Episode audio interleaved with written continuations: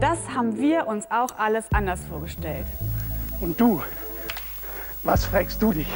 Ich würde allen Überlegungen eine Absage erteilen, die heißt, jetzt machen wir lieber gar nicht.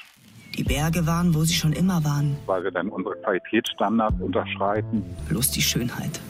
Die Schönheit war leider am falschen Ort. Sie finden jetzt bestimmt auch, das kann doch kein Ersatz sein. Das kann für Künstlerinnen auch eine Beförderung einer eben anderen Fantasie sein. Man muss dann halt versuchen, aus den Beschränkungen das Beste zu machen.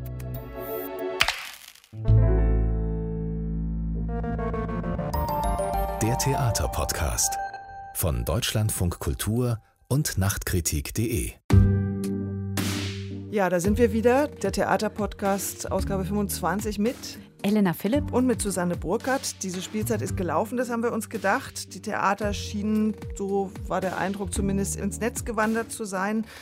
Und äh, das ist ja auch okay, aber ersetzt natürlich nicht das Live-Erlebnis. Und dann kam jetzt überraschend die Meldung, dass, dass in einzelnen Bundesländern im Mai bereits wieder gespielt werden kann. Und zwar in Hessen, Sachsen und in Nordrhein-Westfalen dürfen Theater unter strengsten Hygieneauflagen wieder eröffnen.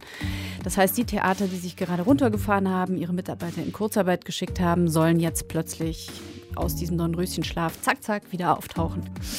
Man sieht schon überall Corona-Ästhetiken entstehen. Das Corona-taugliche Theater ist einer von diesen Begriffen, die zurzeit auch überall fallen.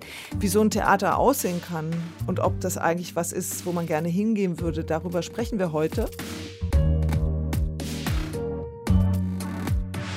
Wir haben uns zwei Gäste eingeladen, den Schauspieler Martin Wuttke. Er hat vor vier Jahren schon mal gemeinsam mit René Polisch und Team den Reiz des Autokinos für Theatermacher entdeckt. Das feiert ja jetzt gerade auch ein echtes Revival. Die Drive-In-Theater überall Orten, genau. Und äh, als zweites ist Cornelia Fiedler bei uns. Sie ist Kritikerin und Journalistin und ist Mitglied in der Jury des Theatertreffens, der Branchentreff, der jetzt kürzlich gestreamt wurde, weil das Live-Ereignis in Berlin nicht stattfinden konnte, wie so vieles. Ja, und Cornelia Fiedler hat uns gesagt, dass sie eigentlich keine Lust mehr auf dieses ganze gestreamte Theater hat. Was sie stattdessen lieber sehen würde, auch das besprechen wir gleich. Und wir hören Stimmen aus Oberhausen, aus München und auch von der Ruhrtrinale. Auch dort gab es überall schon Ideen und Ansätze für so ein Corona-taugliches Theater. Also herzlich willkommen an unsere Gäste Martin Wuttke und Cornelia Fiedler. Hallo. Hallo. Wie geht's denn derzeit zu? Was machen Sie denn gerade so?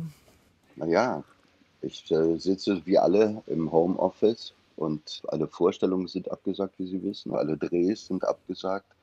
Also ich bin mehr oder weniger arbeitslos und sitze zu Hause rum und man, äh, das was wahrscheinlich was alle tun, man räumt das Zeug auf oder dem Zeug nach, was man, was man immer versäumt hat, aufzuräumen. Ja, sowas mache ich.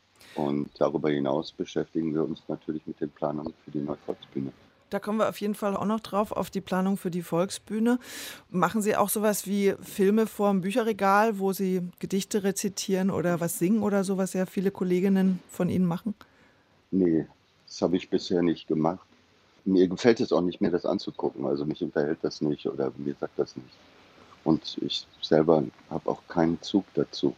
Bevor wir mal auf zukünftige Möglichkeiten schauen, wie Theater in Zukunft unter diesen ganzen Corona-Bedingungen aussehen kann, sollten wir diese Bedingungen mal kurz benennen. Cornelia, also wir wissen alle schon, Abstand muss gehalten werden, anderthalb Meter. Das bedeutet im Zuschauerraum, zwei Plätze bleiben frei neben einem. Das bedeutet für ein großes Haus mit 600 Plätzen, dass dann vielleicht nur noch 50 bis 100 Zuschauer zugelassen sind. Das bedeutet auf der Bühne dass Abstand gehalten werden muss. Und was bedeutet es noch? Vielleicht lasse ich dich das jetzt mal erzählen. Ja, es gibt noch ein paar lustige Regeln für die Bühne, die unter anderem von der Berufsgenossenschaft auch kommen. Also die 1,5 Meter müssten auch dort eingehalten werden. Bei Singen und exzessivem Sprechen, was man im Theater ja erwarten kann, sind es sechs Meter. Und für Orchester habe ich noch die interessante Regelung gefunden, Blasinstrumente müssten zumindest nach vorne hin zwölf Meter Abstand zur nächsten Person halten. Also das weist alles in Richtung Kammermusik. Wie man das beim Spielen auf der Bühne regeln kann, das ist eine gute Frage. Ich muss korrigieren mit den Blasinstrumenten. Das habe ich heute gelesen, dass das nicht mehr so stimmt, dass man das schon wieder revidiert hat, dass zwei okay. Meter jetzt auch wieder reichen. Mm. Na dann. Weil nicht alles rauskommt, was reinkommt an Luft irgendwie. Also oder irgendwie auf jeden Fall anders. Aber ist es nicht so, ich, ich habe gehört, dass es in der Oper bei den Opernsängern tatsächlich so ist, dass sie zwölf Meter Abstand voneinander haben müssen. Oder ist das ein Gerücht? Ich habe sechs Meter dazu. Das ist eine lustige Vorstellung, oder? Wenn dann irgendwie der eine ja. auf der Bühne singt und der andere muss sich hinter das Portal verdrücken, weil er sonst nicht den Abstand halten kann und dann kann er wieder auftreten. Also, es, äh, also wenn man das mal so durchdenkt, es wird ja relativ schnell, Cornelia, du sagtest es ja auch schon lustig, also oder lächerlich, komisch. Gibt oder es, traurig. Oder traurig, eben sehr, sehr traurig, traurig, ja. genau. Kannst du dir so ein Theater vorstellen? Willst du in so ein Theater gehen oder wollt ihr in so ein Theater gehen? Also ich wäre schon froh, generell mal wieder in ein Theater gehen zu können. Und ich denke, wenn man die Stückauswahl entsprechend nimmt und sich gar nicht auf zu absurde Konstellationen einlässt, dann kann das funktionieren. Es wird natürlich ein ganz anderes Theater sein erstmal, aber ich äh, möchte auch niemanden sehen, der jetzt denkt, äh, ja, wir können uns ja auf der Bühne über diese Regeln hinwegsetzen. Das kann nicht das Ziel sein. Also das Problem dabei finde ich generell, dass jetzt die Verantwortung, die ja eigentlich eine politische war für die ganzen Abstandsregeln, jetzt irgendwie wieder auf die Einzelnen verlagert wird. Also die einzelnen Personen, die sich schützen müssen und die Theater, die jetzt das ganze Hygienekonzept selbst erarbeiten können. Wie war denn deine Reaktion, als du hörtest, dass die sagten, die machen auf? Weil ich dachte, das ist ganz schön gemein, weil jetzt sind die Theater wieder gefragt, selbst sich ganz schnell was auszudenken. Also die meisten Großen haben sowieso relativ schnell gesagt, dass sie äh, versuchen, in irgendeiner Form den Probenbetrieb wieder aufzunehmen, aber erstmal noch nicht spielen wollen. Problematisch ist es für die kleinen Theater, weil äh, für die äh, jetzt eine wesentliche Finanzierung wegfällt, wenn sie dann kein Kurzarbeitergeld mehr also das wird ja bezuschusst, wenn das wegfällt. Und dann besonders die Privattheater vermutlich. Genau.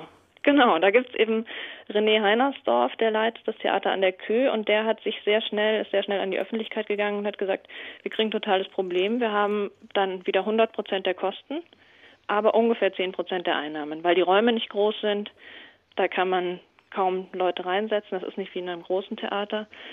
Und äh, da kam jetzt die Idee auf, ob man nicht einen Theatertausch machen könnte. Wenn die Großen sowieso noch nicht spielen, ob nicht das Theater an der Kö im Schauspielhaus spielen könnte. Das ist eine schöne Idee. Und was sagen die großen Häuser dann? Ja, klar, macht mal. Anscheinend erstmal. Aber es gibt dazu noch keine Entscheidung. Also es war, glaube ich, ist in der Verhandlung oder im Gespräch. Würde ja sehr gut zum Corona-Schlagwort Solidarität passen. Dass diejenigen, die gesichert sind, denjenigen was abgeben, die äh, Probleme haben. Genau, das geht dann nur nach mhm. oben halt nicht mehr weiter. Also die mhm. großen Theater müssten, bräuchten dann die Solidarität der Fußballstadien. Das wäre ungefähr den Raum, den man bräuchte für eine normal große Vorstellung wahrscheinlich. Sie haben ja, Herr Wuttke, ziemlich viel Theatergeschichte miterlebt und selbst mitgeschrieben, kann man sagen. Ich zähle mal kurz ein paar Stationen auf. Ab 1995 waren Sie Arturo Ui am Berliner Ensemble. Über viele Jahre, mehrere hundert Vorstellungen. Ab 1999 waren Sie mit an der Berliner Volksbühne unter Frank Kastorf, haben dort zum Ende der Intendanz von Kastorf den Faust gespielt. Sie sind seit 2009 an der Burg in Wien und haben ja in verschiedenen Formaten, die heute ja schon wieder diskutiert werden unter Corona-Bedingungen, waren sie Teil zum Beispiel bei Simon Stone bei Hotel Strindberg, was letztes Jahr beim Theatertreffen zu Gast war. Da spielt man in so Acrylglasräumen und man könnte eigentlich sagen, das ist ja eigentlich wie so eine Art Vorbote schon für das, was man heute überlegt zu machen. Auf der Bühne spielen sie mit Mikroports, teilweise nur zwei Personen in einem Raum oder nur eine. Sie haben, das nur der Vollständigkeit halber, natürlich alle großen Theaterpreise schon bekommen, die man sich denken kann. Und dann waren Sie über mehrere Jahre Tatortkommissar in Leipzig. Ein Theater unter Abstandsregeln, Herr Wuttke. Hätten Sie sich das jemals träumen lassen? Nee, in so einer Form nicht. Nee, das kommt wirklich tatsächlich überraschend. Also, nee, das habe ich mir nicht träumen lassen. Nee. nee. Ist es ein Albtraum oder also wie schauen Sie auf das, was jetzt möglich ist? Ich denke nur so an Kastorf-Inszenierungen, eben den Faust, wo die Leute irgendwie sehr nah sind. Das heißt, jede Kastorf-Vorstellung, wie man sie gesehen hat, wäre eigentlich völlig unmöglich. Ja. Reizt Sie irgendwas daran oder also wie können Sie sich das überhaupt vorstellen, so auf der Bühne zu stehen? Naja, ich habe eine Menge Erfahrungen gemacht mit schwierigen Situationen. Ich erinnere mich unter anderem auch an die Schließung des Schillertheaters und damals habe hab ich mit einer Schläffaust probiert Und das Theater wurde geschlossen und wir durften oder konnten nur eine einzige Aufführung spielen oder haben uns dazu entschlossen, eine einzige Aufführung zu spielen vor dem geschlossenen Schillertheater auf den Treppen des Schillertheaters und in den Straßen um das Schillertheater. Also es gab immer wieder Momente, in denen man mit äh, schwierigen Situationen konfrontiert war und dafür konnte man auch Lösungen finden. Für jetzt ist es vollkommen anders. Jetzt sind wir in einer anderen Weise rausgetrieben aus den Theatern. Äh, das, was mal verbunden war mit einer Neugierde und einer Lust. Ich habe ja auch Inszenierungen in Neuhardenberg auf dem Flughafen gemacht, in einem Hangar und im, im Park, im Schlosspark Neuhardenberg. Das war mit einer Lust verbunden und mit einer Neugierde, da rauszugehen aus dem Theater. Genauso wie, wie ich mit äh, René Polle äh, Stadion der Weltjugend in einem Autokino gemacht habe. Vielleicht führt das irgendwann dazu, dass man, wenn man alle möglichen Erfindungen im, im, öffentlichen Raum oder andere Umgangsformen mit Theater entwickelt äh, hat, dass man mit besonderer Lust hoffentlich irgendwann in die Theater zurückkehrt. Martin Wuttke, Sie haben es gerade angesprochen, das Autokino Stadion der Weltjugend mit René Polisch und Team in Kornwestheim in der Nähe von Stuttgart. 2016 war das. Was für eine Erfahrung war das denn? Ich naja, es war schon eine spezielle Situation. Ist ein, äh, so ein Autokino ist ja selber ein geschichtsbeladener Ort. Das ist fast ein romantischer Ort, muss man sagen. Also so richtig angekommen ist das Autokino ja nie in, in Deutschland in so einer Weise, wie es etwa in den USA oder so eine Rolle gespielt hat, wo es riesige, also wirklich gigantische Autokinos gab und es eine Zeit gab, in der richtige Blütezeit, die zusammenhing natürlich auch mit dem Mobilitätsversprechen und Individualitätsversprechen, was mit so Autos verbunden war. Und äh, ja, also mit dieser Legende Autokino, mit der man ja alles Mögliche verbindet, also zu zweit im Autokino in so einem Auto zu sitzen und einen Raum für sich zu haben, der so intim ist, in dem man knutschen kann oder was weiß ich alles machen äh, kann. In der letzten Reihe meistens. Film, ja, das war gar nicht so wichtig, weil die, die Konzentration lag irgendwo anders und jeder hatte da seine kleine Kapsel, in der er machen konnte, was er wollte. Es war natürlich eine andere Begegnung mit dem Kino, wo es noch um vieles andere ging ja, um eine äh, merkwürdige Form von Romantik oder so vielleicht auch, die damit zusammenhing, dass nicht jeder eine eigene Wohnung hatte und sowas. Ja, und damit haben wir uns beschäftigt. Also es war mehr als nur Theater auf so eine große Leinwand zu bringen, sondern wir haben uns beschäftigt mit dem Autokino selber, also die Szenerie, in der wir gespielt haben. Also die Autos, die Zuschauer selber waren eigentlich die Szenerie, die wir benutzt haben. Wie sah das konkret aus? Also war das tatsächlich ein Film oder inwieweit war da Live-Spiel einbezogen? Es war alles live. Mhm. Es war alles komplett live. Ich kann mir vielleicht mal so eine Eingangsszene beschreiben. Also mhm. die Eingangsszene war äh, eigentlich eine Szene, wo ein paar Leute im Auto gesessen haben oder zwei Leute im Auto gesessen äh, haben und wir haben uns eigentlich selber angeguckt auf der großen Leinwand und uns über das unterhalten, wie, äh, wie das so ist mit Paaren die da zusammensitzen und zusammen in so einem Auto sind. Und dann gab es Verfolgungsjagden äh, zwischen den Autos und so weiter. Man hat, äh, die Zuschauer und wir haben uns selber gesehen äh, auf der großen Leinwand. Und es ging natürlich wie oft bei Polish um Anschlussfehler, oder auch? ja, es ging um Anschlussfehler im doppelten Sinne des Wortes. Also einerseits um Anschlussfehler im Kino und dann natürlich im übertragenen Sinne um Anschlussfehler zwischen Menschen. Und technisch war das dann so, wahrscheinlich wie es ja heute jetzt in den ersten Versuchen, die gerade jetzt so entstehen, auch gemacht wird, dass der Sound über die Radiofrequenz ins Auto übertragen wurde, ne? Genau, genau. Also ganz traditionell, wie es, wie es im Autokino so funktioniert. Könnte man das jetzt einfach wieder aufnehmen und spielen und es wäre schon Corona-tauglich? Ich glaube ja. Ja, man, wir könnten es sofort spielen, ja. Na dann, vielleicht mal anfragen in Stuttgart.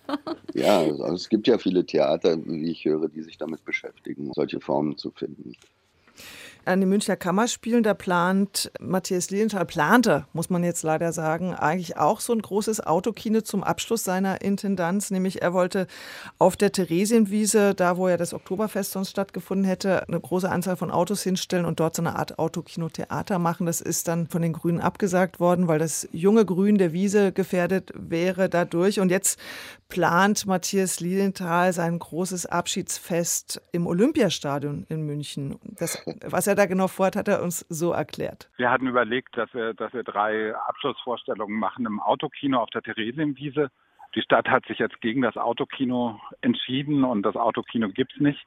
Aber wir sind jetzt ein paar Überlegungen dran, dass wir einerseits sagen, äh, wir versuchen eine Abschiedsperformance im alten 72er Olympiastadion, wo alle 650 Zuschauer der Kammerspiele Platz hätten und wo das Ensemble in der Vereinzelung auch sich nochmal präsentieren könnte. Und wir haben vielleicht eine Chance, im Juli ein paar Vorstellungen auch wieder im Haus zu spielen. Und es gibt eine ganz glückliche Situation, weil die Inszenierungen müssen ja wieder Corona-gerecht umgearbeitet werden.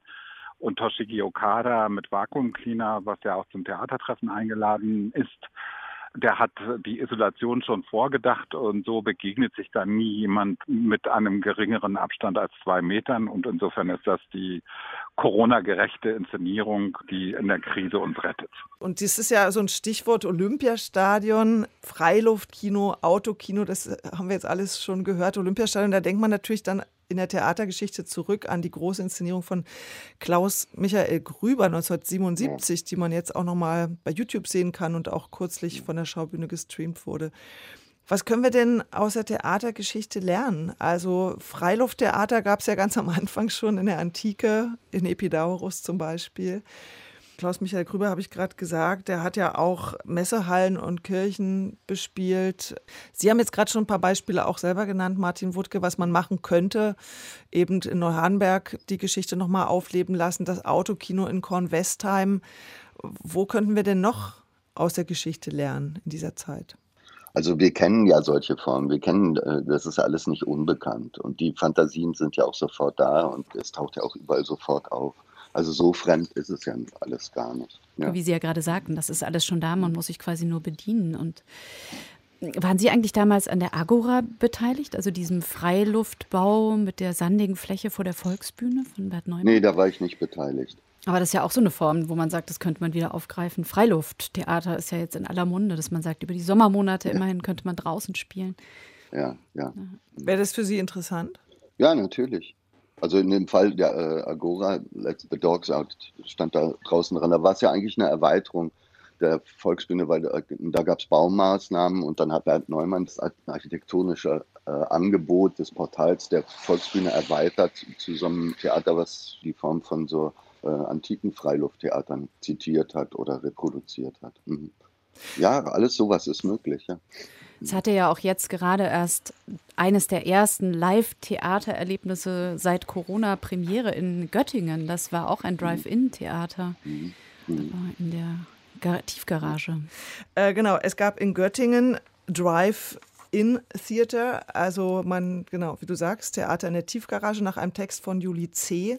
Und lustigerweise geht es ja auch genau in diesem Stück um so ein Thema von so einer Gesundheitsdiktatur und dass sozusagen die, die irgendwas in Frage stellen, dann in Konflikte geraten. Also da hat man das erste Mal sich wieder jetzt aufs Autokino bezogen. Dann gab es in Oberhausen die angeblich erste Offline-Premiere in Corona-Zeiten ein Audiowalk, Elfriede Jelineks Prinzessinnen-Dramen. Also man lief da so in Zweiergruppen durch die Stadt und hatte eben Kopfhörer auf und dann traf man unterwegs immer wieder auf Schauspieler.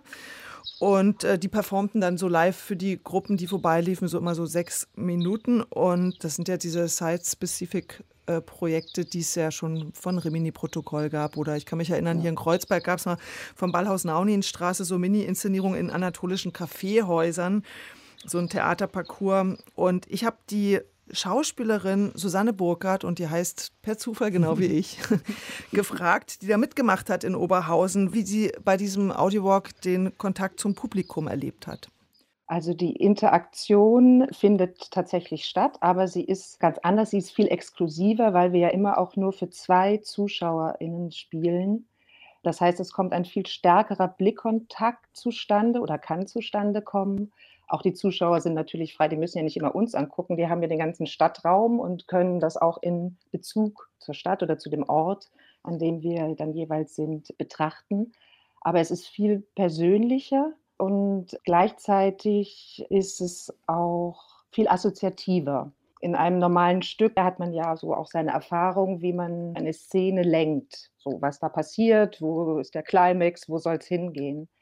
Das ist ein bisschen mehr auch dem Zufall und auch dem Mitmachen der Zuschauer überlassen. Wenn die die ganze Zeit sich nur auf das Audio konzentrieren, was auch möglich ist, dann ist es was anderes, als wenn jemand sehr intensiv versucht, mit mir Bezug aufzunehmen. Und da muss man dann in der jeweiligen Situation schauen. Man muss sich viel mehr einlassen auf den Zuschauer. Martin Wuttke, solche Site-Spezifik-Arbeiten, interessiert Sie das? Ja, wir haben viele so äh, solche Unternehmungen gemacht in ganz, in ganz unterschiedlichen Zusammenhängen.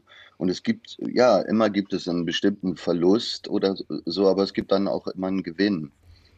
Das oder wenn man etwa an Aufführungen von Wegert Winge und Ida Müller denkt im, im Prater vor ein paar Jahren, wo sie die Wildenter aufgeführt haben und tagelang durchgehend äh, gespielt haben in den Räumlichkeiten des Praters. Und die Zuschauer konnten äh, durch so ein kleines Schaufenster immer zu viert oder zu fünft mal da reingucken. Also auch solche Formen gab es ja schon. Herr Wuttke, Sie haben erwähnt, es gibt immer Gewinne und Verluste, wenn man jetzt sagt, das Theater muss raus aus den angestammten Räumen oder es muss sich andere Formate überlegen.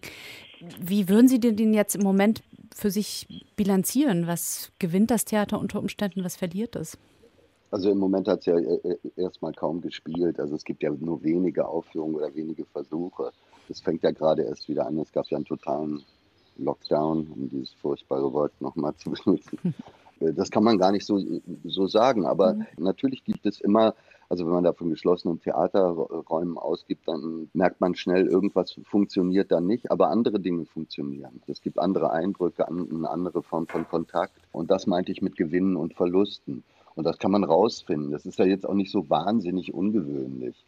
Also wir kennen ja Freilufttheater oder wir kennen viele von den Theaterformen, auf die jetzt zurückgegriffen wird. Es ist so ein bisschen hysterisch. Was mich so ein bisschen nervt, ist, es entsteht sowas wie das Stück zur Krise, zur Corona-Krise oder so. Das finde ich eigentlich das, das Langweiligste daran. Und das finde ich auch an, an diesen Fantasien wahnsinnig uninteressant.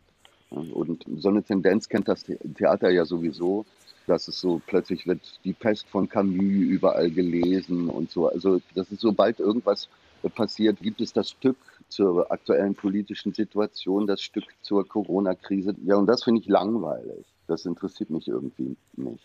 Das finde ich auch eine unangemessene Form, auf Realität zu reagieren. Als wenn alle anderen Themen plötzlich uninteressant wären und dieses Thema vorher nicht interessant gewesen wäre. Das kommt mir alles komisch vor dabei. Und das müsste man überwinden, das müsste man überschreiten können damit das Theater ja wirklich relevant wird. Ja, das geht auch. Also das erinnert mich jetzt wirklich an diesen Audio-Walk in Oberhausen, weil es eben gar kein Stück zur Krise war. Es war geplant, die Prinzessinnen-Dramen aufzuführen. Und die haben dadurch, dass sie in den öffentlichen Raum verlagert worden, nochmal eine ganz andere Bedeutung bekommen. Es geht ja um Männlichkeit und Weiblichkeit unter anderem in diesem Text. Und plötzlich verlagert man das in einen öffentlichen Raum, in dem man dann herumläuft. An bestimmten Ecken werden Szenen gespielt oder auch nur angedeutet. Und äh, gleichzeitig sehe ich, dass sich in dieser Öffentlichkeit plötzlich während Corona eigentlich fast nur noch Männer bewegen. Das war wahnsinnig auffällig. Da kam mhm. Zufallsspektakel zustande am Rande der ganzen Performance, zum Beispiel am Bahnhof, wo wir eigentlich zwei Schauspielerinnen zuschauen sollten, einen Text auf den Ohren hatten und dann aber eine Verfolgungsjagd zwischen Polizei und Jugendlichen plötzlich stattfand. Das waren zwei sehr interessante Männlichkeiten und dazu ein Text auf den Ohren, der mich fragte, hätte ich lieber ein Junge werden sollen? So, also ja. das ist so ein, einer dieser zufälligen Gewinne, der eben gar nicht so sehr gewollt ist. Es war einfach eine Reaktion und es hat funktioniert. Aber das hätte auch schon in so einer Produktion vor ein paar Jahren funktionieren können, oder? Hätte ja, aber der Unterschied jetzt war, glaube ich, dass man mit so einer seltsamen Sehnsucht durch die Gegend gelaufen ist. Also wir hatten schon ein paar Wochen hinter uns, in denen man kaum Leute treffen konnte, in denen man zu Hause saß und sich eben Streams angeguckt hat und tagsüber Videokonferenzen. Und dieses Rausgehen hatte plötzlich eine ganz, einen ganz großen Freiheitsgewinn. Also ich bin natürlich hier auch rausgegangen, aber Rausgehen und Kultur war was Neues und auch die Begegnungen, die stattfanden. Äh, wenn dann in einem es war für mich die eindrücklichste Szene eigentlich in einem Perückenstudio. Eine Schauspielerin steht und zum Text äh, sich langsam irgendwie aufrichtet und an die, an die Scheibe herantritt, ihre Hand an die Scheibe drückt. Und dann kann man ja schauen, was man tut. Ich habe dann meine Hand dagegen gehalten, ganz vorsichtig. Und dann guckte sie mich lange an und weiß natürlich, wie man das macht. Und eine Träne läuft ihr übers Gesicht. Dann war das irgendwie wirklich das Berührendste seit langem, was mir passiert ist. Und es hat ganz viel erzählt über die Corona-Situation weil uns fehlt ja dieser Kontakt. Könnte man denn vielleicht sagen, dass es jetzt im nächsten Jahr nicht wirklich ein klassisches Repertoire wieder geben wird in den Theatern, sondern es ist, wie auch wie die mhm. Regisseurin Antje Thoms gesagt hat, es ist einfach wichtig, überhaupt mal wieder einen Termin zu haben, zusammenzukommen, eben auch trotz Einschränkungen. Also geht es vielleicht jetzt erstmal darum, überhaupt wieder irgendwas möglich zu machen und dann selbst mit, wie gesagt, mit diesen Einschränkungen? Ja, ich denke, darum geht es.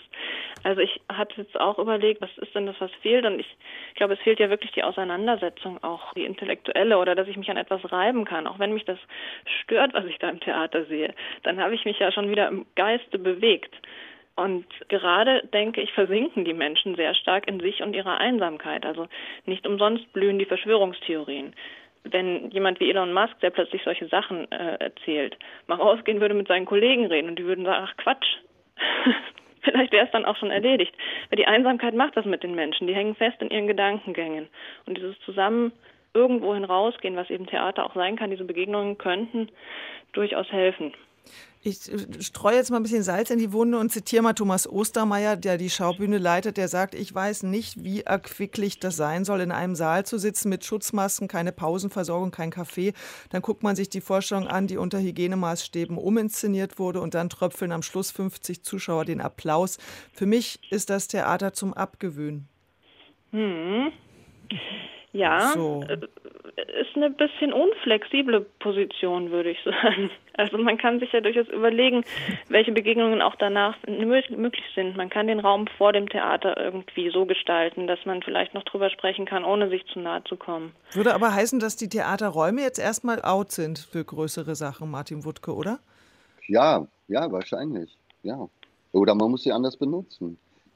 Ich, ich sag mal was ich meine, hatte ja Vorstellungen von Theater ohne Zuschauer. Also das Lehrstück kennen wir ja alle. Und ich habe vorhin an die äh, Inszenierung von äh, Wigard Winger und Ida Müller, Wildente, äh, erinnert.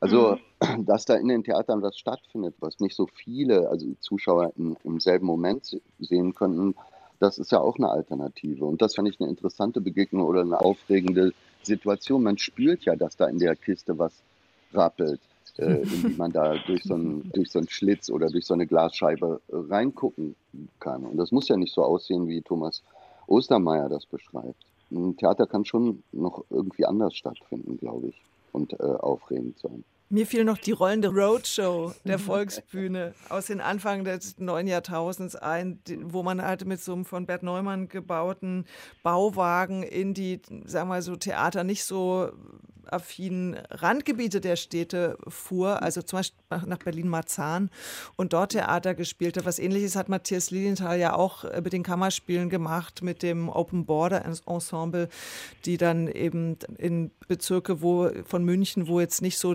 Theatergänger unbedingt zu vermuten sind, rausfuhren. Das sind ja alles Formate, die man jetzt eben neu entdecken kann. Ne? Bei der Roadshow war es damals natürlich die Lust oder das Vergnügen, aus dem Theater rauszugehen und ein Theater zu präsentieren, was in einer informellen Form Zuschauern begegnet. Ich dachte nur, man muss noch mal in die freie Szene gucken. Wir hängen jetzt gerade sehr stark am Stadttheater und da gibt es ja sehr viele Formate, die da schon etabliert wurden, die wirklich eben ähnlich wie Martin Wuttke das auch beschrieben hat gerade, in so kleinen Stationen stattfinden. Zum Beispiel gab es bei Impulse im letzten oder vorletzten Jahr Global Belly. Das war jetzt natürlich noch zu nah, aber man ging eigentlich in einer Gruppe von vier Leuten zu vier Stationen. Das lässt sich sehr leicht reduzieren und ein bisschen auf Abstand setzen und es würde immer noch funktionieren. Man interagierte mit diesen Gruppen, aber auch das ist mit einer Trennscheibe und Masken oder Ähnlichem durchaus denkbar, weil es sogar um medizinische Themen ging. Es ging um Leihmutterschaft dann auch diese ganzen, also einige Formate von Rimini-Protokoll auf jeden Fall fallen mir ein, die da funktionieren könnten, die im Museum stattfanden. Das hieß Top Secret.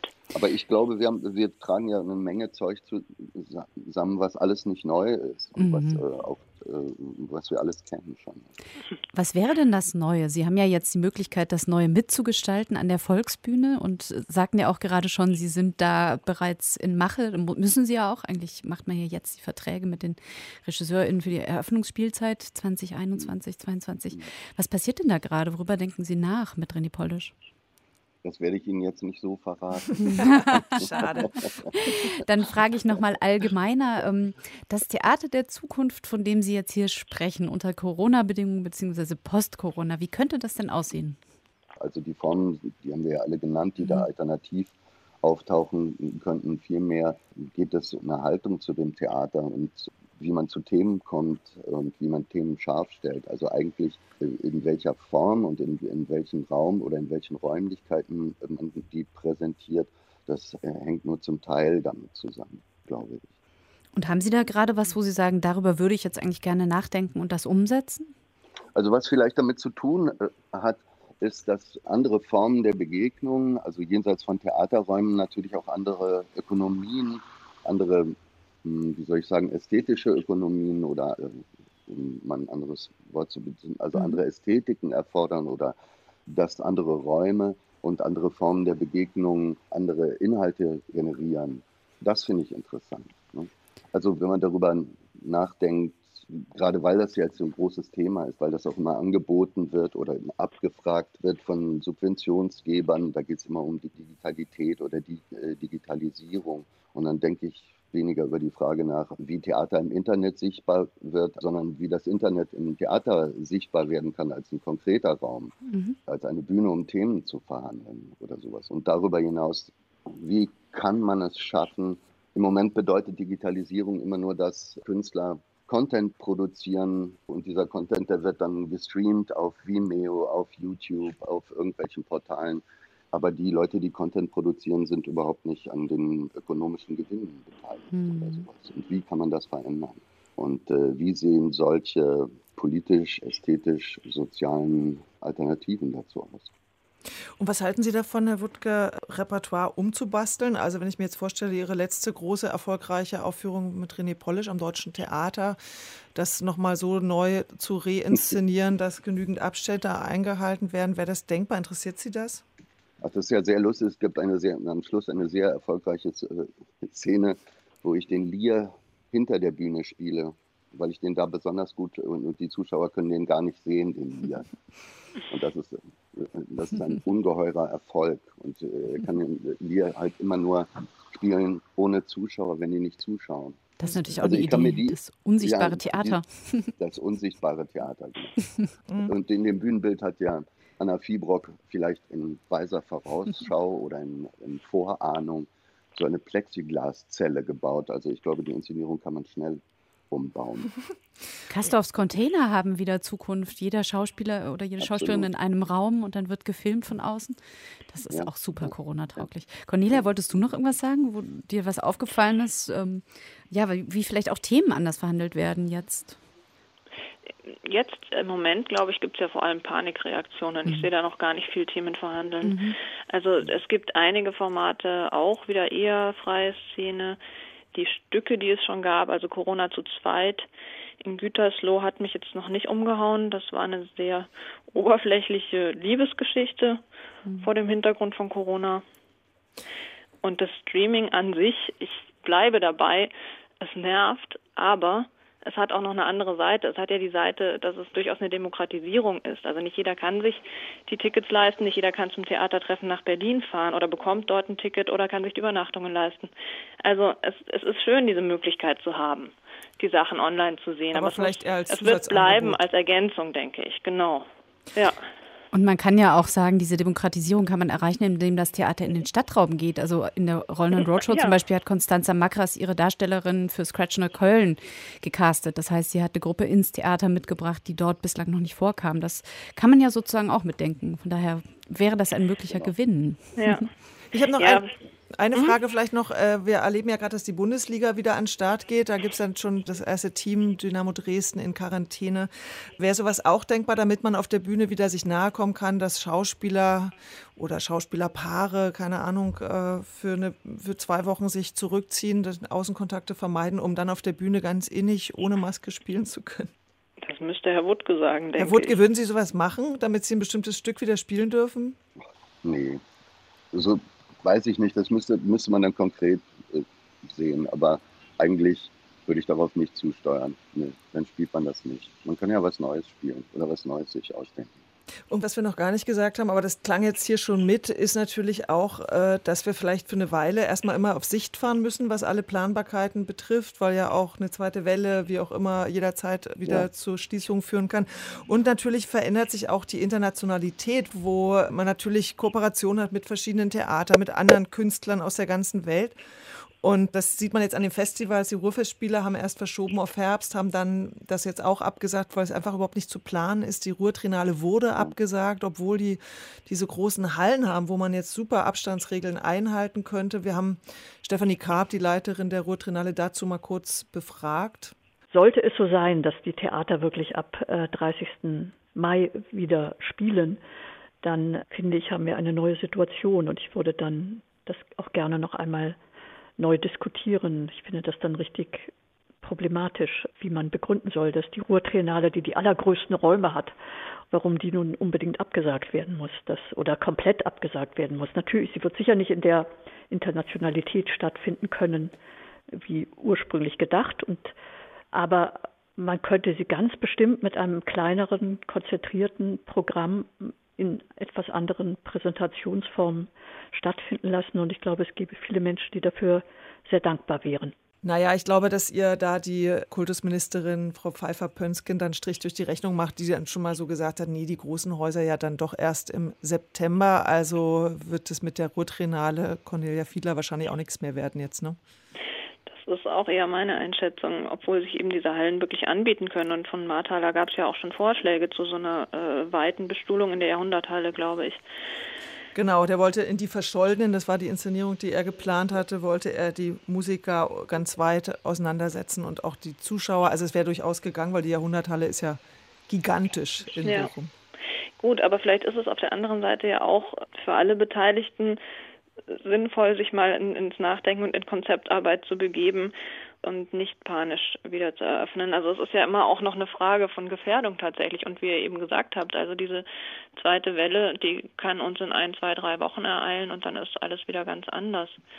Und dann verstehe ich schon, dass man bei großen und internationalen Produktionen an irgendeinem Punkt sagen muss, nein, das können wir nicht leisten, weil wir niemanden irgendwas garantieren können. Nicht den Musikerinnen, nicht den Schauspielerinnen, niemanden dem Publikum auch nicht.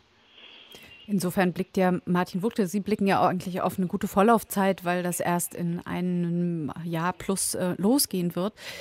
Cornelia, dich betrifft das wahrscheinlich jetzt sehr direkt nochmal auch für die Juryarbeit. Also ihr hättet ja jetzt Sichtungsperiode fürs Theatertreffen 2021.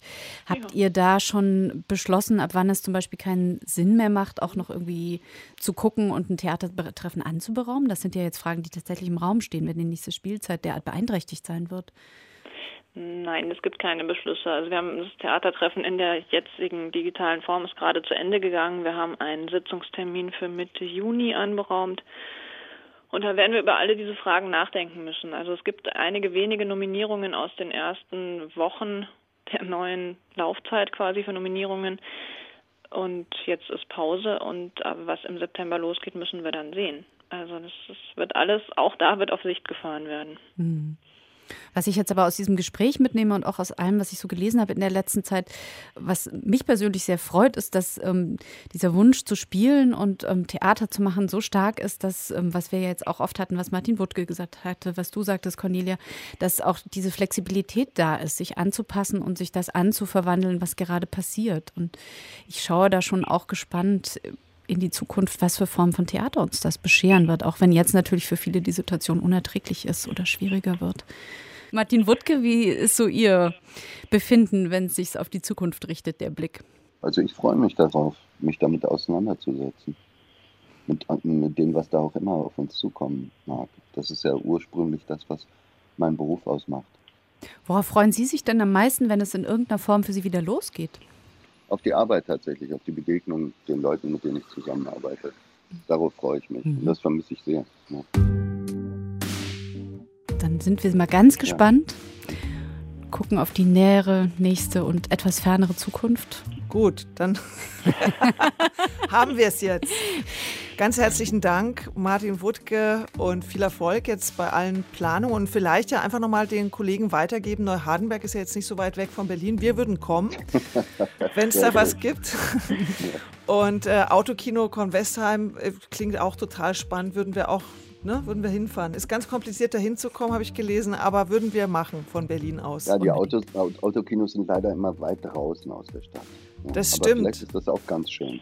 Und wir müssen dann erst später wieder darüber reden, was das mit dem Klima macht, wenn wir jetzt alle wieder Auto fahren. Aber als Schutzraum ist das Auto einfach gerade total super für Theateroptionen. Und Cornelia Fiedler, ganz herzlichen Dank auch an dich. Ja, gerne. Vielen Dank für die Einladung. Martin Wuttke, letztes Wort. Zukunft des Theaters. Ich lese hier gerade auf einem Buchrücken, der hier auf meinem Schreibtisch liegt, und das schreibt sich hier so ein in, auf eine merkwürdige. Das Zaudern unterbricht Handlungsketten. Also sagen wir mal nicht das Zaudern, sondern dieses Zögern vor so einer Situation könnte man ja umschreiben. Unterbricht Handlungsketten und wirkt als Zäsur. Es potenzialisiert die Aktion, führt in eine Zone der Unbestimmtheit zwischen Ja und Nein, exponiert eine unauflösbare problematische Struktur und eröffnet eine Zwischenzeit, in der sich die Kontingenz des Geschehens artikuliert. Das Zaudern, so könnte man daraus folgern, operiert an den Anschlüssen, an den Fugen, an den Synapsen und Scharnieren, die über die Kohärenz von Weltlagen entscheiden, oder genauer an denen der Aggregatzustand dieser Welt, ihre Festigkeit und ihre Verlaufsform auf dem Spiel stehen. das Super, heißt, was lesen Sie denn da? Ein bisschen, bisschen, bisschen, bisschen über Hochmetz. Ich habe es gerade, es lag hier so und das äh, hat sich so eingeschrieben in, in, unser Gespräch. Und von wem, von wem ist das? Josef Vogel. Über das Zaudern. Mhm. Sehr schön. Und wäre das für Sie ein Plädoyer für die Lücke, also die Zeit fürs Zaudern lassen, oder muss man eigentlich drüber hinweggehen, damit die Handlungsketten nicht unterbrochen sind? Nee, Nee, ich äh, sehe es als ein äh, Plädoyer, mal kurz die Luft anzuhalten. Mhm. Das machen wir jetzt auch gleich. genau. Aber Cornelia Fieder darf noch was sagen, kurz vorher. Das allerletzte Wort. Ich halte jetzt die Luft an. Eins, zwei, drei. Cut. Das war der Theaterpodcast Ausgabe 25 mit Susanne Burkhardt und Elena Philipp. Wir freuen uns über Feedback, über Fragen, über Anregungen gerne an theaterpodcast.deutschlandradio.de. Danke, tschüss. Bis tschüss. dann, tschüss. Du, ich muss auch gleich wieder in die nächsten Zoom-Konferenzen rein.